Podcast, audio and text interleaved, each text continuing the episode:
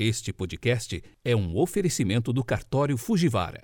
43 3343 4645, Londrina, Paraná.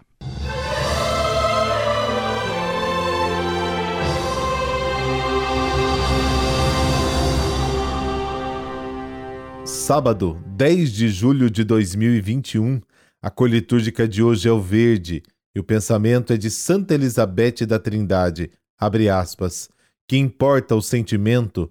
Talvez Deus esteja mais perto quanto menos sentimos. Fecha aspas.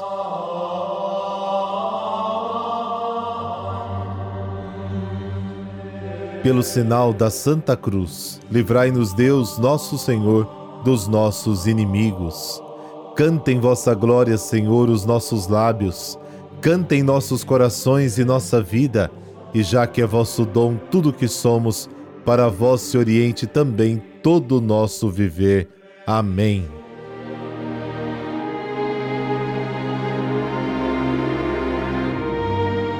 Mateus capítulo 10, versículos de 24 a 33. Naquele tempo disse Jesus aos seus discípulos: O discípulo não está acima do mestre, nem o servo acima do seu senhor. Para o discípulo basta ser como mestre, e para o servo ser como o Senhor. Se ao dono da casa eles chamaram de Belzebu, quanto mais os seus familiares.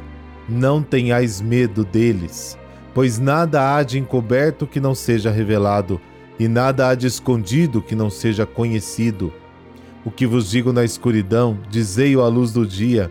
O que escutais ao pé do ouvido, proclamai-o sobre os telhados. Não tenhais medo daqueles que matam o corpo, mas não podem matar a alma. Pelo contrário, temei aquele que pode destruir a alma e o corpo no inferno. Não se vendem dois pardais por algumas moedas? No entanto, nenhum deles cai no chão sem o consentimento do vosso Pai. Quanto a vós, até os cabelos da cabeça estão todos contados. Não tenhais medo, vós valeis mais do que muitos pardais.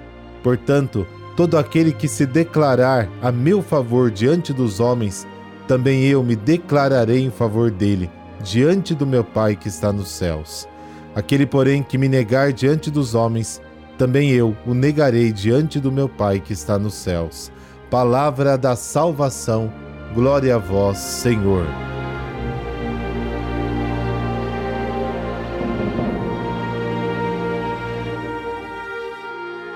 Os discípulos não devem buscar ou mesmo esperar um destino diferente daquele do seu mestre.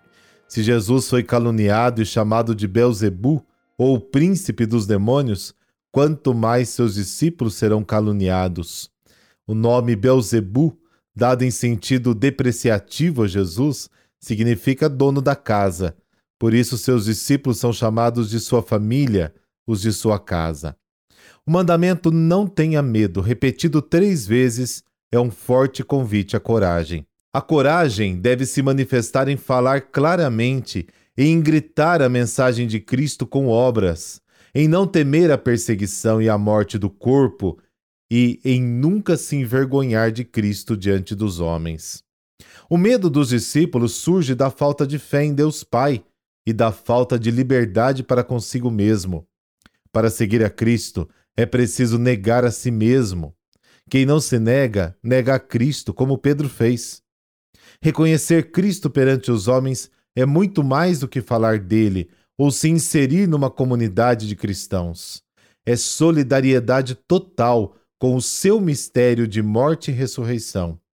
A morte do Marte não é ausência de Deus, mas a realização do desígnio e configuração de Deus como Cristo morto e ressuscitado, culminância do testemunho cristão.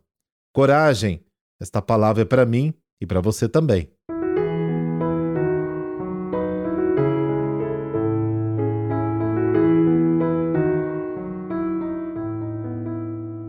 E hoje a igreja celebra Santa Verônica Giuliani. Verônica nasceu no dia 27 de dezembro de 1660. Era a última de sete irmãs. Foi educada na vida cristã pela mãe. Aos quatro anos, Verônica recebeu um estigma nas costas. Aos 17 anos, Ela entrou para o convento das Clarissas, viveu na sua cela, no silêncio e na oração. Devota da paixão de Cristo, tinha experiências místicas de profunda dor e devoção. Sobre seu estigma, ela contou: Eu vi sair de suas santas chagas cinco raios resplandecentes, e todos vieram perto de mim. Em quatro estavam os pregos, e no outro estava a lança, como de ouro, toda candescente, e me passou o coração de fora a fora. Quando vi esses estigmas exteriores, chorei muito e roguei ao Senhor que se dignasse escondê-los aos olhos de todos. Essas experiências não foram compreendidas e Verônica foi mantida reclusa no convento. A jovem chegou a ser impedida de ter conversas com as próprias companheiras de claustro. Inspirada pelo Espírito Santo, Verônica escreveu seus sentimentos espirituais, os quais formaram 40 volumes de uma profunda literatura mística. Verônica passou pela vida em oração e contemplação do mistério do Cristo crucificado. No convento foi cozinheira, arrumadeira, enfermeira, padeira e mestra de noviças. Foi também abadesa. Suas virtudes marcaram sua vida e deram a ela a herança do reino dos céus. Morreu no dia 10 de junho de 1727, com 67 anos. Por intercessão de Santa Verônica Giuliani, dessa bênção de Deus Todo-Poderoso, Pai, Filho, Espírito Santo. Amém. Um sábado abençoado para você. Até amanhã.